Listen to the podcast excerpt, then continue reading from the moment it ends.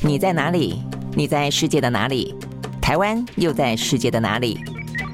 男生看世界，带你掌握脉动，看清局势，找到相对位置，定位自己的坐标。好，大家好啊！这个我是兰萱，今天是我们第一次呢，呃，移师到这个 YouTube 的观点频道呢，来跟大家见面啊。现在时间呢是十一点半。好，那以后的话呢，我们也都会呢在十一点半这个时间点啊来跟大家见面。那甚至呢有一些天啊，目前的呃预定是礼拜二、礼拜三跟礼拜四啊，还会透过直播的方式呢来跟大家互动啊。所以呢，如果到时候呢，呃，正准备忙了一个整个上午啊，要准备休息一下，要准备吃饭的时候啊，可能呢可以来上网。呢，跟我来聊聊天啊，稍微对话一下。那当然，呃，如果说呢，你还在忙的话呢，其实我们在 YouTube 当中的啊，这个内容可以随时的回看嘛，啊，OK，好，所以我想呢，这个部分的话呢，是今天蓝轩看世界啊，这个第一天呢，转换频道，等于是搬家，来跟大家呢聊聊天。那呃，其实呢，嗯，在呃过去这段时间了，我们呢，其实在呃中广的蓝轩时间里面啊，这个第二个小时呢，本来是从国内外的时事啊一路转换，呃，越来越侧重于国际啊，我觉得呢，就是呃有相当程度的想法的啊。这个包括我今天录了一个新的片头，我想这个新的片头呢，也跟我过去在节目里面常常跟大家聊到的有关啊。因为我们现在这个时代，嗯，真的真的是一个全球化的时代了。那呃，每一个人都自诩作为地球公民。那我想呢，在过去的话呢，讲到全球化时代，基本上还只是一个 经济上的概念啊。这个经济生活资讯啊，它可能全球化，所以呢，呃，每一个地方你可能再也不会觉得有穷乡僻壤啊，呃，任何一个印度的小村落、非洲的一个小村庄，事实上都可能啊，这个彼此之间会知道讯息。但是我们现在在讲到的全球化来的更重要啊，我也因此觉得说，呃，这个更需要提供给大家这些呢及时的国际的脉动，还有呢局势的分析的重要性在于说，现在的全球化不只是经济全球化、产业全球化，连灾难。都全球化，你看我们现在过去这几年，包括疫情的关系，包括呢地缘政治的关系，包括呢呃这个俄乌战争的关系，呃这一些呢在某一个世界的角落里面发生的事情，很快的会传遍全世界。呃，所以呢，对于每一个自我来说，对每一个人的生活，甚至对你的人生的规划来说，它都会被打乱，它都会被影响啊。所以，我们讲到说这个蝴蝶效应，呃，某个程度来说，我们这个时代已经呢，呃，深深的受到蝴蝶蝴蝶效应的影响了啊。所以呢，你很难再关起门来说啊，我可能呢就专注自己的事情，只管自己的台湾就可以了啊。你看这个裴洛西要来台湾这件事情，他自己一个人的呃决定，他自己认为呢，美国的国会或者他自己。想要表达对于台湾的支持，它牵动到的是过去这几天来多么呃大的一个呢，可能两岸之间的紧张关系啊，所以呢，其实包括俄乌战争也是一样啊，这个。乌克兰啊也是一样，他想要呃往左转啊加入民主阵营，那这个普丁想要教训他啊，因此呢对他产产生呃这个侵略攻击啊，那相关的一些能源相关的一些粮食也因此呢就成为全球目前都受到影响，我们的物价也开始上涨，我们也开始呢进行升息等等啊，我想这一部分都很清楚的看到我们现在呢相关的国际新闻的重要性啊，我想呢就是为什么呃这个虽然啊这个时间在呃中广的广播。里面啊，流行网里面的时间做了变动，我们还是认为说呢，搬家到这里来是很重要的，甚至呢，呃，我们也会在啊这个播出之后，把内容呢放到 Podcast 啊，呃，有同事跟我说 Podcast，兰云姐你知道吗？Podcast 没有获利模式，我知道啊，我觉得现在这个话题我要讲的就是，但我觉得这件事情很重要，呃，每天跟大家分享这些。呃，脉动跟分析很很很愉快啊，那这件事情就是值得做的事情啊。呃，有没有获利模式已经嗯是次要的事情了。当然有获利当然很好啦啊，能够呢养活自己，能够得到大家的支持跟赞助跟抖内都很好啊。但是我想更重要的是这件事情值得做，这件事情呢很重要。我们也希望呢，台湾虽然是一个小小的小岛，但是呢我们的视野都很大，我们的格局呢都很高。好，所以呢这是在今天呢搬家之后的呃稍微的呃这个。新新居致庆吧，呃，乔迁之喜呢，来跟大家呢，呃，说一段话啊。那接下来的话，当然就要跟大家聊聊今天啊，也一样，我们大概会花呃四十四十五分钟左右的时间啊，呃，来跟大家分享一下今天呢，到目前为止所所掌握到的全球呢最新的一些重要的讯息。那我想呢，呃，在今天一开始的话呢，跟过去广播不一样，就我不用跟大家讲天气了啦，因为呢已经出门了，呃，而且呢日正当头啊，正在热。那接下来很快的一样，也还是关心一下呢疫情。啊，因为疫情目前看起来这一波呢，呃，Omicron 的 BA 点四、BA 点五呢，在全球啊这个肆虐的状况啊，即便试着跟病毒共存，但是呢，这个数字真的是太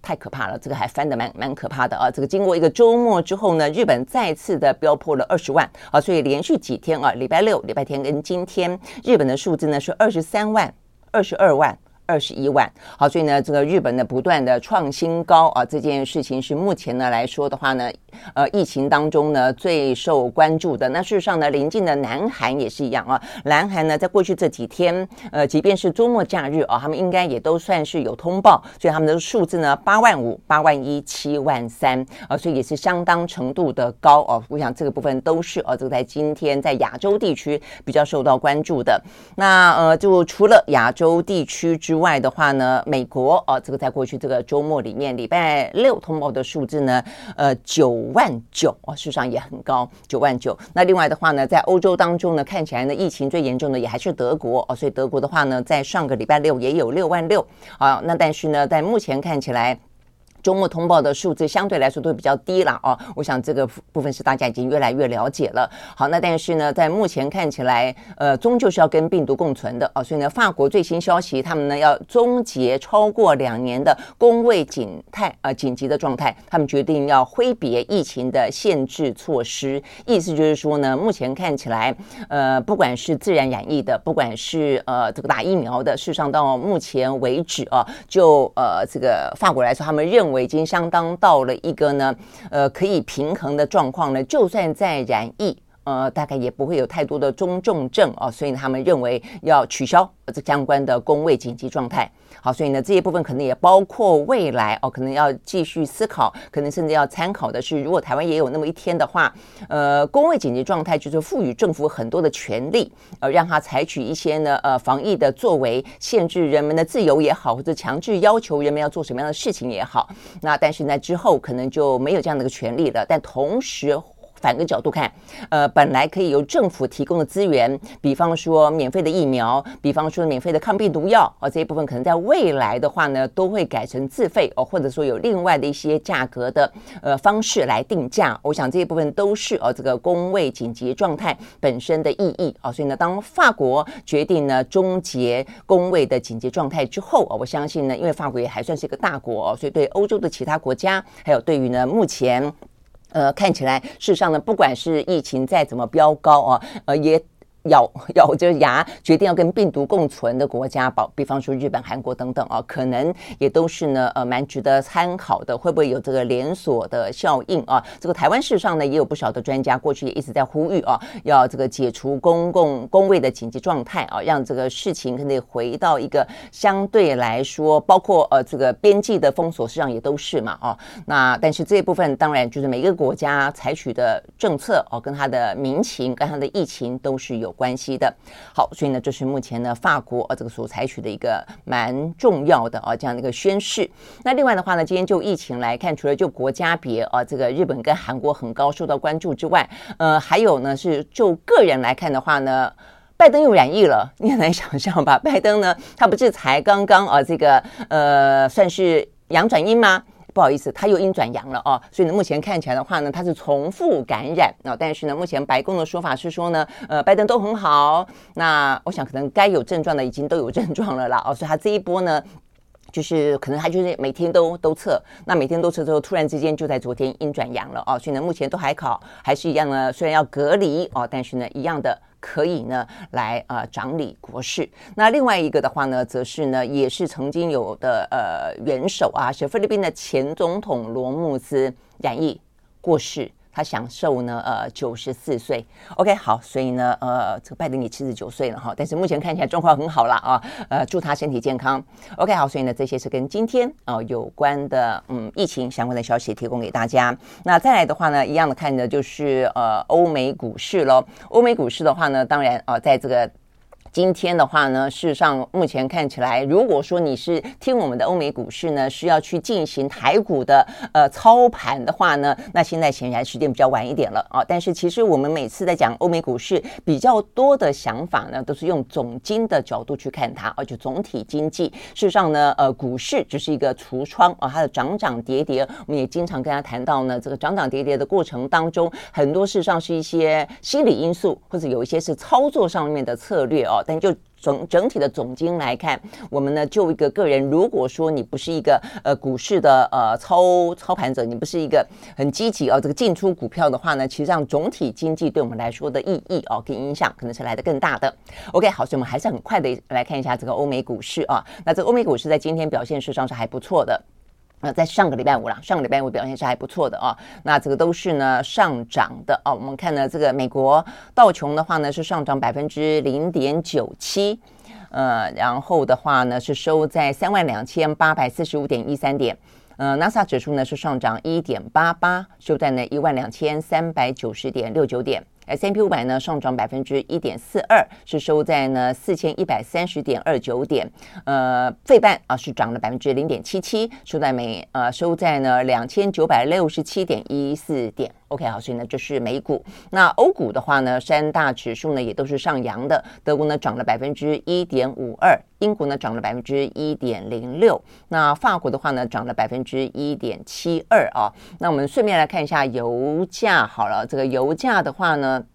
呃，目前看起来呢，呃，九月份的这个原油交割价啊，这个期货交割价，呃，纽约部分的话呢，西德州原油涨了百分之二点二二啊，这个收在每一桶呢九十八点六二块钱美金。伦敦布兰特原油上涨百分之二点七，收在每一桶呢一百一十点零一块钱美金啊。那呃，现在看起来的话呢，需求恶化跟前景的担忧还是比较影响到股市或者油价啊，这个最主要的关系了啊。那这个呃。前景担忧当然就还是通膨的话题。通膨的话题目前看起来，虽然美国哦这个上个礼拜的升息升息三码啊，有呃就是没有想象中的这么的激进哦，本来一度说要升息四码的，但是呢也还是升息了三码，而且呢预计九月份也还是会升息三码哦。所以呢目前这样的一个气氛看起来的话呢，不断的升息，呃，即便呢美国上从总统。呃，一直到财政部长叶伦，到这个联准会主席鲍尔啊，都告诉他说还好还好啊。这个虽然看起来呢，第二季看起来是衰，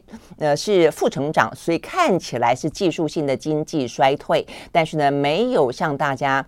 想象中的那么严重啊，但是呢，呃，还是很难完完全全啊，这个打消大家的预期预期心理。那尤其呢，再搭配上一些呃财报有好有坏，那好的时候股价就涨，那财报坏的时候呢，大家就可能就看更看坏啊未来的前景。那还包括了一些呢，呃，包括呃制造业的采购经理人指数啦，服务业的采购经理人指数啦，都会影响到啊这个大家对于目前看起来呢，呃，美国说。它透过呢升息的放是，逐渐控制了通膨，因此呢，对于经济衰退不会造成太大的影响。你相不相信的？我想这个部分都会跟其他的呃这个数字伴随。好，所以呢，我想在上个礼拜五的话呢，表现会比较好，是因为不少的财报表现看起来都很好哦，所以呢，大家就觉得哦，好像可以渡过难关。至少有一些大企业，它只要自己的策略控制得宜哦，呃，事实上呢，表现都还是可以不错的。好，所以我们就先看看呢这个比较不错的企业是什么。但是整个来看。的话呢，呃，有一个基本本上的一个呃标准，看起来大企业能够因应这一波呢，呃，经济衰退啊，呃，这一波呢重大的打击的能力还是比较强的啊。OK，好，所以我们看到的就是呃，包括几个苹果啦、亚马逊啦、啊、呃、雪佛龙啦、埃森美孚啦等等哦，这个在上个礼拜五哦，他们的公布财报表现都非常的亮眼啊。啊，比方说苹果，苹果的话呢，他们是。说是受惠于 iPhone 的需求强劲，所以他们的财报哦，这个季度的季度的营收、每股的存益啊等等，还包括了 iPhone 的 iPad 收入的毛利呃，收入跟毛利都超乎预期。那尽管啊，这个供应链跟中国有些风控的问题，还拖累拖累了一点成长啊，但是它的股价还是涨了百分之三点二八。OK，好，所以呢，这是苹果。那另外的话，Amazon 的股价涨得更多，它上涨了百分之十点三六啊。那它在上个礼拜四的盘后公布了第二季的营收，呃，年增长百分之之七。哎，很厉害哦，还涨，还增长百分之七，就不只是没有受到影响，还增长哦，这个优于预期，而且财测呢非常乐观，哦，所以它股价大涨。那另外的话呢，就是两个跟能源有关的公司了，一个是雪佛龙，雪佛龙的话呢，它是受惠于呃油价，像一般的大家是担心说呢，油价就是说，嗯，因为经济不好，担心需求不好，但从另外一个角度看呢。呃，这个油价高涨，所以油价高涨，卖油的卖油郎、卖油公司和荷包就薄薄，就像是俄罗斯。俄罗斯的话呢，呃，现在因为整个的。嗯，能源、哦，这个需供应上面来说的话呢，受到俄乌战争受到影响哦，但它一样卖得出去，卖给中国，卖给印度，那它赚得多饱嘛，赚得比以前俄乌战争发发生前还要来得更多哦，所以非常的讽刺了哦。好，那所以呢，这个部分呢，俄罗斯是这个样子，雪佛龙也是这个样子哦，它受惠于呢油气高涨的价格，还有呢强劲的燃料的获利率，所以上个礼拜五，它公布史上最大的单季获利。这个实在是很厉害哈，而且它提高了未来几个月的实施库藏股的预期，在股价呢大飙了百分之八点九三。好，那另外一家呢也是很大的哦，这个能源公司是 X 美孚，它也涨了百分之四点六哦，它也是在上个礼拜五公布它史上也是最大的单季获利。啊他们最主要都是受惠于 能源价格飙涨啊，而且他们严格的控制支出哦，所以因此让他们的财报显得非常的亮眼。好，所以呢，我们会看到呢，每一件事情都是这样子哦。呃，两面有人因此而受惠，有人因此而受苦哦。对一般的百姓来说的话呢，呃，加油变贵了，物价变贵了，我想都是哦，这个苦的多哦。但是呢，就能源公司来说的话呢，荷包赚得满满的哦，这个乐哈哈的。OK，好，所以呢，就是在呢上个礼拜我们看到比较大型的公司呢，呃，这个股价还，或者说财报哦表现亮眼的部分。那另外的话呢，当然也有这个因看起来比较呃这个。糟糕的地方了啊，比方说阿里巴巴，阿里巴巴的话呢，可能不只是跟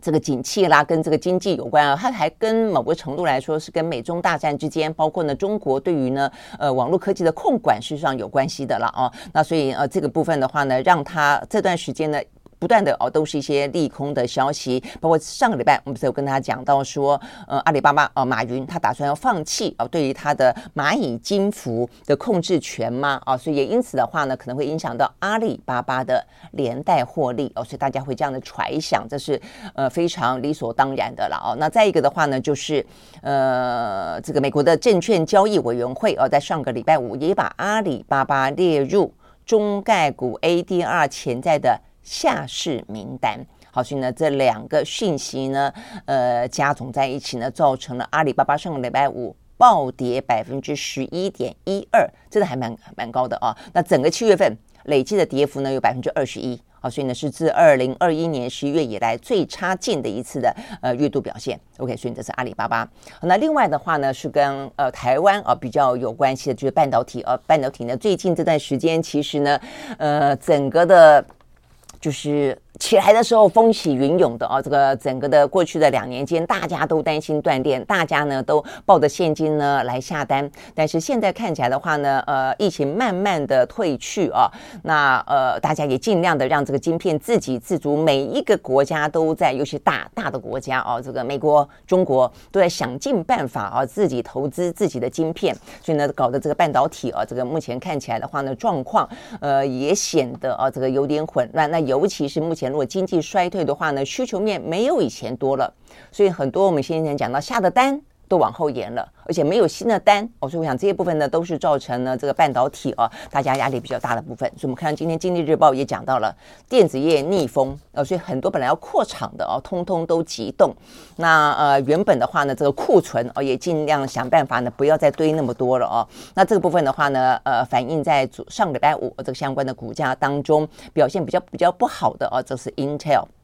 好，Intel 的话呢，呃，上个礼拜五的话呢，股价重挫百分之八点五六哦，所以它的最主要是因为受到的它的对手 ADR 呃 AM M D 啊，这超车，那超车啊，所以呢压力非常的大。那再加上它的资料中心的晶片需求降温，还有 PC 出货量呢也大幅度的下滑。我想这都是连锁效应啊。PC 的出货量事实上它的疫情红利也已经过去了啊。那在疫情期间哇，突然之间大家都要用笔电，呃，远距上课啦，啊，远距上班啦等等啊。但是现在看起来，当我们跟疫情共存，当我们跟病毒共存的时候，呃，即便还有很多的欧美国家的员工是希望可不可以 work from home 了哦，但是事实上比例也没有到那么的高哦，还在拔河当中。但总之，对于笔电的需求啊，就没有哦那么的火热了哦，所以呢，这个大幅度的下滑有关。所以呢，Intel 第二季跟第三季的财测财报双双。预呃，这个逊于预期啊，那还下修了全年的营收跟获利展望。OK，好，所以我想这些呢都是在上个礼拜五啊。呃，其实整个来看的话呢，呃，这个大的公司还是比较容易度过这个难关的。那但是其他的话呢，有些个股哦，跟一些个别的产业，目前呢正面临呢呃更大的一些呢混乱跟重整跟逆风。OK，好，那再来的话呢，要看一个是整体的啊这个数字，整体的数字的话呢，蛮值得关心的，就是美国跟中国的数字了啊。那呃，就这个美国来说，哦，这个美国来说的话呢，他们上个礼拜五公布了芝加哥七月份的 PMI 指数。那这 PMI 指数的话呢，比起预期五十五哦，这个跌了一些哦，跌了五十二点一哦，所以呢，这个部分的话呢，虽然还是在荣枯值以上哦，但是还确实呃，这个制造业的呃这个景气哦是有受到影响的。那他们的物价指数，六月份的物价指数的话呢是百分之六点八，六月份的呃核心物价指数的话呢是百分之四点八，呃都差不多哦，跟预期差不多，也就是你透过不断的升息，希望能够呃想办法压低。低一点通膨，但目前看起来的话呢，你只能说没有继续上升哦，但是呢，目前并没有很明显的压低，但这样子也还算是一个。好消息了啦！啊，如果说用比较乐观的角度去看它的话，至少没有继续飙升嘛。哦，OK，好，所以但是我觉得还要再继续观察下去了啊。好，所以呢，就是在美国，美国部分的话呢，制造业还是啊这个受到一些影响。那我看到的这个美国的市场也在讨论啊，就是说目前看起来这个状况啊，即便就是说呃升息的呃行动持续，那看起来有在发挥一点点作用，但是呢，接下来的代价显然呢，大家必须要有心理准备一个。就是经济的衰退，而只是说是硬着陆还是软着陆。但另外一个的话呢，我看到这个是美国的联准会的理事啊，他叫做 Christopher 呃克里多夫 Water 啊 Muller，他认为说呢，在整个过程经济衰退的过程当中，有一个啊这个值得注意的就是就业市场的降温啊。他说就业市场降温是抑制物价的必要必呃必要条件，意思是说。你要整个的往往下降，你物价才可以荡下来啊。但如果这个样子的话，呃，作为呃在就业市场当中的我们哦，可能就要特别的注意了哦。他说呢，未来劳动力市场的软着陆是一个合理的结果。我就是希望，如果你希望能够压抑通膨的话，事实上呢，经济活动就被你压抑，甚至就业市场也会被你压抑啊。然后，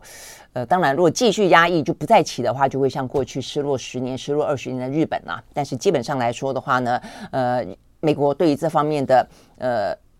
工具跟手段的操作，他们自己他们认为是有信心的啦，所以他们认为这个衰退只是暂时的，而且可能可以软着陆之后就可以呢迎接回弹，希望是这个样子了啊。但是这个回弹也要到明年的状况哦。那 OK，所以呢就是美国。那另外的话来看中国啊，这个中国大陆呢，他们在昨天也公布了七月份。制造业跟服务业啊，这个相关的 PMI 指数，那在制造业部分的话呢，表现是比较压力大的哦。他们就说是意外的紧缩，但是我觉得也并不是那么意外了哦。尤其就呃这个中国大陆他们自己在疫情当中的一些风控哦，比起其他国家来的更严峻的状况底下哦，他们呢呃状况是呃那呃他们的数字了哦，这个是四十九。那当然，这四十九是比较糟糕一点的啦。四十九因为等于是在荣枯值以下了嘛，是一个紧缩的状态了。我想他们可能觉得意外的部分是意外在这里啊，就只是跌落了五十了啊，四十九，那比前一个月下降了一点二。OK，好，那所以呢，这个部分等于是连续两个月哦都是回落的。那 OK，这个当中的话呢，呃，新订单跟生产指数啊、哦，这两个是下降的比较多的啊、哦，所以比起六月份的话呢，都还是持续有衰退。那当然，七月份本来就是制造业的传统淡季啊、哦，那只是说现在呃，可能嗯，这个中国大陆哦，目前这个状况还是啊、这个疫情风控等等啊，这个需求有下降。那国际之间的话呢，这个包括美国等等啊，也是需求有下降啊、所以呢，这是目前看起来制造业所面临最大的一个困境。那服务业啊，就稍微好一点。那服务业的话呢，这个是七月份非制造业的商务活动指数是五十三点八，虽然也比上个月下降百分之零点九啊，呃，但是连续两个月都还是处在扩张的区间，就在五十以上啊，所以还算是 OK 啊，还算是 OK。好，那但是呢，在中国大陆目前看起来也跟美国哦，这个我们刚刚讲到的最新的财报是一样的，他们呢小型企业的景气度依然呢这个看起来受伤受挫的状况啊，比起大企业是来得更大的啊，所以他们这个制造业的 PMI 指数其实有分呃大中型的跟小型的来看啊，目前看起来呢，小型的下降的幅度还是来得比较大的。OK，好，所以呢，这些是跟今天啊这个财经啊有关的消息那，国际的经济有关的消息呢，提供给大家。好，那看完这个消息之后的话呢，我想接下来大家呃会很要关心的就是。嗯，OK，哎，我再讲一下这个，这、国内是工种了哦，工种。我们刚除了讲到台台湾这方面的话呢，电子业的逆风哦是大家关心的之外，那这个工种的话呢，呃，在昨天提呃礼拜啊、呃，对，今天今天要公布啊他们这个最新的白皮书，嗯、他们基本上呃每一。每一年嘛，啊，每一年都会来公布他们的白皮书，就是等于是呃，对于整个市场啊的一些看法，跟对政府的一些建议。那我想这次的工总白皮书比较特别的是，哦，他们等于是在工总的呃理事长换人做之后啦，这个先前是王文渊嘛，那呃呃也是因为一些跟电力啦、能源啦有关的话题啊等等，然后呢有了一些人事的啊这个呃异动啊，那反正王王文渊觉得他不干了啊这个。反正说了也不听啊，然后一直说也觉得好像讨人厌啊。反正对于呃台塑来说，台塑集团来说也不需要去做这个乌鸦啊。那所以呢，王文渊就呃辞了。那现在呢，接手的理事长是苗丰强哦，是他上任之后的第一份呃这个白皮书。那聚焦的部分呢是能源跟两岸啊，所以在能源部分他再次的呃把核能。放进了对于政府建议的能源架构当中哦，他们直接建议说呢，是不是可以延役啊现有的核能电厂？因为这个对于整个企业发展来说是非常非常的重要啊。对于产业来说，不但是传统的制造业，或是说高科技产业更是重要。那再来的话呢，他甚至还建议应该参考法国发展新一代的核能设施。OK，好，所以呢，这个部分呢是讲到今天啊，跟呃国内外财经比较重要有关的话题。OK，那接下来我们就要讲这个裴洛西了。裴洛西，如果说你昨天啊有有注意到相关的呃讯息的话，我觉得昨天实在太夸张了。呃，现在不是有那种嗯软体是可以让你看呢这个呃飞机在在这个台湾上空飞啊，在任何一个地方上空飞，在在全球飞行的状况吗？呃，在昨天的话呢，网友就说哎。很很努力的看啊，看到了一个觉得应该是裴洛基的飞机。那开始呢，他就呃等于是从美国的空军呃这个美国的基地起飞了啊。那起飞了之后的话呢，就开始呢往亚洲飞。那往亚洲飞啊，大家就一直跟进看说啊，他到底飞到哪里去了哦？是他一开始不会直接飞台湾啦，我想大家都知道，但是就就好玩嘛啊。那大家就一直看看看看，就一路追，竟然有十万人同。同时上线盯着那个飞机看，OK，我觉得实在太有趣了啊！好，那所以呢，昨天裴洛西他的飞机呢是正式的，呃，等于是起起航了啦。哦，他的整个采访行程呢正式的呃开始了。他昨天的话呢，呃，就是从美国、呃、这个起飞之后，他们预计了啊，他可能就是会先往呃新加坡，再来是马来西亚，那再来就是日本啊、呃，南韩。那当然，他在整个公开的行程当中，他还是没有提到台湾啊。虽然美国的一些媒体哦有说，他们可能私下的呃行程吧啊，他们有说呢，这个里面呢有战列台湾，但是呢，在对外的公开行程当中的话呢，并没有列啊。那到底会不会来台湾啊？这个大家当然还在猜。但是就我这个研判或者我看，大部分比较是属于呢白宫的啊这些。呃，内部的一些分析啊，跟一些比较掌握到状况的，包括最新的，目前看起来是法国的，这国际的广播电台啊，他们所掌握到讯息都认为裴洛西应该会来台湾啊，我也觉得他应该会来，呃，因为我们现在也分析过了啊，就是说对裴洛西来说，呃，他的个性蛮强悍的了啊，那对他来讲，他自己呢，在今年的十一月也要参加选举，呃，即便呢，呃，可能民主党会丧失哦，在在众议院的多数，也就他不会再担任议长，但是呢，他自己本身跟他对于民主主党的啊，这个选票的提升也是有相当的意义啊。再加上自己本身就还蛮反共的，蛮支持台湾的。那再加上这件事情已经试射面子了啊。如果说堂堂的一个呢，美国的国会议长会受到呢这个中国大陆啊他们的意向的呃，或者说批评的一些影响的话，我想这个部分其实也是很难堪的啊。所以呢，目前整个的情势发展啊，但是你又说呃，如果说他真的要这个嗯。大摇大摆的啊，这个等于是敲锣打鼓的来台湾，我觉得也不尽然。如果会这个样子的话，我不认为上个礼拜拜登跟习近平可以通话。啊，我认为呢，基本上，因为这两个大国的领袖通话不是一件普通的事情啊。那对于习近平来说，他愿意，因为这个事情整个是拜登开始的，而是拜登主动的，所以你会看到呢，在呃拜习通话的过程当中，中方所发表的新闻稿里面都说我们是应邀来呃进行通话的。所以呢，既然是你有求于我，你想要跟我通话，你不能让我没面子吧？哦，所以我相信呢，对拜登来说。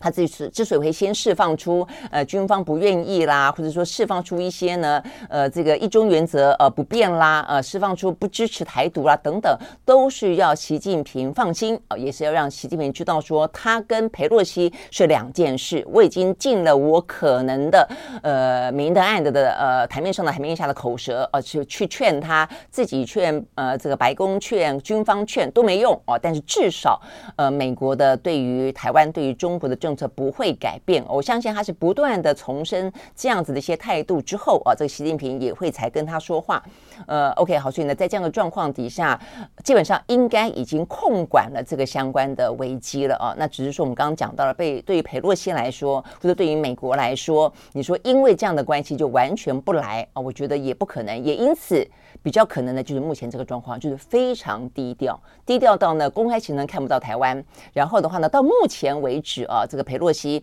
他已经呢出发前开始连续发 Twitter 哦，等于告诉他啊，我要来亚洲了，我好兴奋哦。但是呢，再怎么兴奋呢，都还是不提台湾啊。他提到他的印太之旅啊，有什么样的期待啦，呃、啊，等等等，但是就没有提到台湾。包括今天呢，就要在新加坡发表演说啊，他也很期待啊，这个演说可以跟大家分享哦、这个民主的价值。对印太的重视哦，等等等。但是呢，千说万说，就是没有提到呢，在这件事情当中啊，他这次行程当中最受关注的台湾行。好，那嗯，如果说他是用一个比较低调的方式，怎么来呢？目前呢，呃，一般掌握到的讯息了啊，这包括是法国这个国际广播电台所引述消息人士的谈话，他很可能呢会是新加坡、马来西亚之后啊，然后的话呢是经过菲律宾的克拉克美国空军基地啊，然后的话呢就是来。台湾啊，那台湾的话呢，应该就短暂的停留几个小时，不会多，但是呢，可能会见啊这个蔡英文总统啊。那我想可能是会蔡英文，如果是比较方便的话，就直接在；如果说时间很紧凑的话，应该就是在松山机场啊，这个直接见面了啦。哦。那 OK，再来的话呢，他就会接下来就等于是有点途经啊。这这个状况就是感觉起来，所谓的第二就是说我也没有刻意来啊，我就是一路你看啊，这个整个的。岛链如果要这样子飞的话啊，就是呃新加坡、马来西亚啊，就经过台湾嘛。那就日本啊，就南韩哦，所以我就经过的时候顺便停一下。然后的话呢，而且我我觉得有个很重要的讯息哦，这个先前的话呢，虽然中方不断的呛声，然后呃也不断的说呢，他一定会采取强而有力的态度哦。但是第一个就是包括佩洛西本人跟拜登都保证了不支持台独跟一中原则之外，呃，他们有搭军机哦。本来的话呢，其实如果搭军机的话，可能象征意义或者说它强度可能来的更强。他这次搭的是行政专机哦，那所以行政。专机的呃，降落可能就比较相对来说没有到那么的敏感啊。那接下来的话呢，就会再再起飞啊，就飞到这个东京的横田美美国的空军基地。那之后呢，跟日本首相岸田会面啊，再来这转往韩国。大概来说是这个样子啊。所以呢，如果是这样的一个呃讯息无误的话啊，或者是我们的研判应该也是这个样子的话呢，那就是在八月四号，八月四号应该就会呢在新加坡、马来西亚之后会短暂停留台湾，然后的话呢就往呃这个日本、南韩。走啊，所以就整个来看的话呢，裴洛西呃也得到了他想要得到的。至少是面子啊，呃，因为基本上其实坦白说，他的理子可能要看选票了哦。但是就美国来说的话呢，他们都认为这个是象征意义比较大，并没有太多实质哦。所以这也是为什么你会看到呢，美国的主流媒体也好，美国的重要智库哦，甚至跟政府有关系的这些智库的学者也好，其实都反对佩洛西，因为他认为认为你不需要为了这个形式上的象征性的意义哦，来冒这样的一个台海紧张的风险哦。那但是。是我们刚刚也分析很多了，就对美国来说，对美国国会来说，也有他既然既然已经这样子决定了，吞不回去啊，也很难吞回去的这样的一个呃状况哦，所以他能够做的就是尽量的呃压低啊这样子的一个不管是规格跟姿态啊，那所以呢，对中方来说，我觉得比较值得关注的啦，就要看呢，如果说裴洛西确实哦，如果我们分析他就是这样的方式来的话，但是中国因为先前把调子拉得很高。啊，拉得很高。那呃，当然了，你可以说，那拜登也给面子了，你也重申了一中政策了，你也强调了不不支持台独了哦，所以呢，中方可能就可以不用到那么强烈的回应了哦。但是呢，也还得要表表态。所以呢，从消息出来之后到昨天为止，呃，从渤海到南海到台海，他们已经进行了十七次的啊这个军事演习。那最近的一次，而且最接近台湾的一个啊，因为过去都是在渤海跟呃这个南海啊进行演习，他这是在台海哦，所以在这个福建的平潭啊，所以是最接近的啊。我看这个昨天周末的时候，我虽然没有上去看飞机啊，哈，但是我有看他们这个军事演习，他们他们还公布纬度，你知道吗？北纬几度啊？这个经纬度多少？所以你去看出画出一个菱格形啊，就是说呢，它没有啊，它这个演习的地点没有超过呢海峡中线，但是的话呢，就是啊，就是呃，这个发射实弹飞弹啦，哦、啊，等等等超演呢都在那个地方进行啊。那 OK，当然就是这个部分，就是我想就是一个表态了啊。那但是再来的话呢，大家可能更关心的是，你这样的表态进行演习，已经代表了你的。嗯，不高兴，跟你呢就是随时的啊，这个伺机来看看啊，这个裴洛西的专机会怎么样的进行？呃，但是我想更重要的及时性就是在明呃八月四号那一天，如果裴洛西的飞机来，然后中共的军机会不会起飞？会不会伴飞？会不会过海峡中线？我想过海峡中线已经不是很稀奇了，会不会进入我们的领空？我想这个部分可能会是我们要观察，呃，中方要表达强而有力的抗议，它的强度到多少啊？如果佩洛西都已经这么这么的低调了，那也不说公开要来，只是短暂的停留就走的话啊，到底会多强？那我们并没有哦，完全对台湾来说，当然呃角色很尴尬了啊，呃，你又不能不让他来。我觉得这是一个嗯，这件事情当中，我觉得其实最，我觉得我自己觉得最有意见的地方了啊，就是说。呃，到目前为止，我们的官方呃的说法都说，呃，佩洛西是否来台无法操之在己，只能够提呃等待佩洛西方面的通知。我是真的觉得，我们把我们自己的国际的角色玩玩到演到，就是你你没办法，你只能够等他通知。你当然可以拒绝，我当然这件事情当然或许不需要到拒绝哦，但是我的意思说，你话这样子说，就代表说你让自己没有外交操作的空间。基本上我们会欢迎欢迎裴洛西来，我觉得是哦，就是他代表对台湾民主自由的呃支持，尤其是美国的国会议长，哎，是整个的。第三啊，这个第三顺位的一个呃政治人物，他能够来，当然对台湾来说是一个非常重要的事情啊。但是呃，如果说整个的局势到了某一天的状况，你基本上来要付出的代价，可能比现在还要来得更高的话，如果我们完完全全是一个没有办法操之在己，只有等他通知，他爱来就来，不爱来就不来的状况。我真的觉得对台湾来说，是我们政府的失职。我觉得我们不能够让我们自己的国安是处于这种完全超支在别人的状态底下哦。我觉得这个实在是非常的不好的哦。但不论如何，我相信裴洛西要来，呃，在目前这个例子上面来说，也不是说呃。只能够等他们通知。我相信，对于民进党政府来说，他也认为是有利的啊。这个是对于民进党政府啊，台美关系的紧密等等啊，也是心里面欢迎他啊，所以也不会拒绝啦。但是你不能表现得太开心啊，因为太开心的话呢，就会惹恼中方。那所以呢，又不能够拒绝，又不能够就也不能够说 no，也不能够很高兴的说 yes yes 啊。那所以目前看起来。就是也是维持一个相当程度的低调啦，就裴洛西也很低调，我们也很低调啊。但是，呃，针对中共方面啊可能的反应啊，目前看起来，我们的国军是有应变计划的啊。目前看起来的话呢，是说，呃，媒体报道啊是说呢，如果专机进入到我们的防空识别区，有共机跟进干涉的话，我们的负责军巡的跟训练的。空机啊，载空机就会转为执行驱离任务的任务机，来阻止共机的行动。那地面的警戒机则会强化待命的效率，随时可以升空应变。好，那我想，如果说啊，这个那一个状况可能会是最紧张的状况了啦，就它飞进我们的啊这个领空。那希望呃对岸啊也要自制啊。这个虽然我觉得。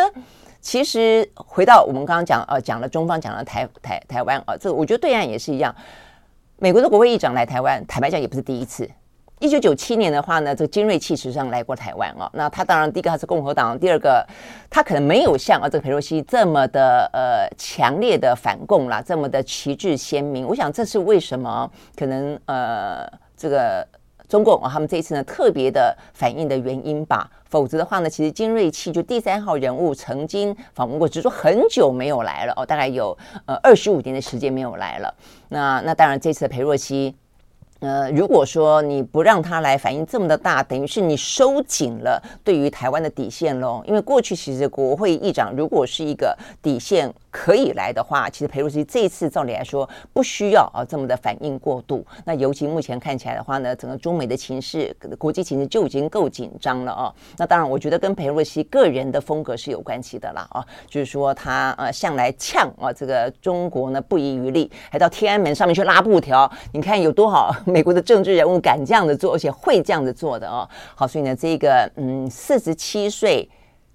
开始才从家庭主妇步入政坛的美国铁娘子佩洛西，呃，在目前为止啊，这个真的是掀起了千堆雪。她的飞机呢，呃，正在啊一站一站的停靠，一站一站的。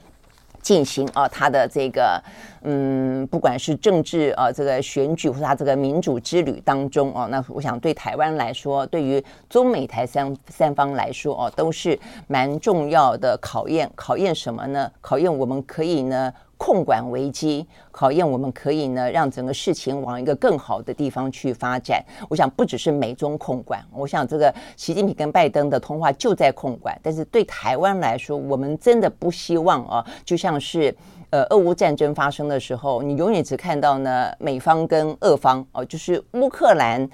他只能够做战场。呃，对台湾来说。我希望永远哦都不要是这样的一个状况。OK，好，那呃讲到说呢，裴洛西他要去日本啊，这个日本呢最近有一个消息哦，就是安倍，因为他也要去吊唁一下安倍嘛啊，安倍要不要国葬？这是呢目前的日本啊这个最新的讨论啊，这次国际新闻当中比较受到关注的。那呃为什么会讲到日本要？要给安倍国葬呢？我想也因为自民党啊，这个岸田要表达啊，这个呃追思也好，或者说呢，呃，其实在当中呢，我相信也有一些政治当中的呃一些考量，那么不断的追思啊，这个安倍把他的地位捧高一点，对于他的执政啊，也还要去所谓贯彻安倍遗绪来说是有帮助的啊。但是我觉得很特别的地方在于，虽然日本的老百姓还蛮喜欢安倍的，但是对于国葬这些事情呢，非常不。一以为然，为什么？因为后面可能台湾已经没有去 follow 了哦。其实后面有关于安倍跟统一教之间的关系，自民党跟统一教之间关系，其实在日本的民调当中，日本的民间是非常厌恶的哦。那统一教在南韩被视为邪教，在日本的话呢，其实他这种嗯，用一个比较诡异的方式，甚至是被你帮你分配婚姻，就是说你们不用认识哈，就是我这个。呃，这个叫什么教主就分配啊 A 跟 B，你们俩蛮适合的，你们俩就结婚了，就这样子哦，就这样结婚，就是很诡异。他甚至掌控了你的呃一生哦，所以呢，嗯，对于刺杀安倍的那一个人来说，他的家庭就是这样子被毁掉的。那所以呢，这个部分其实争议还蛮大的哦。所以呢，如果说你让安倍国葬的话，是代表你肯定了政治人物跟统一教这个邪教之间的关系啊，因此有八成七八成的人认为说呢，这个政治人物应该澄清跟宗教之间的关系，也认为安倍倍的追思不用到国葬这样的一个层级。OK，好，所以呢，这大致是有关于今天我们看得到的呢国际呢相关的消息，不管是一些经济，不管是政治、地缘政治等等啊，尤其以台湾为主，以台湾来说最关心的一些国际新闻，我们都会一样的，呃，从今天开始的每一天，呃，在十一点半的时候，在 YouTube 的观点频道和大家见面。OK，蓝轩看世界，今天时间到了，拜拜。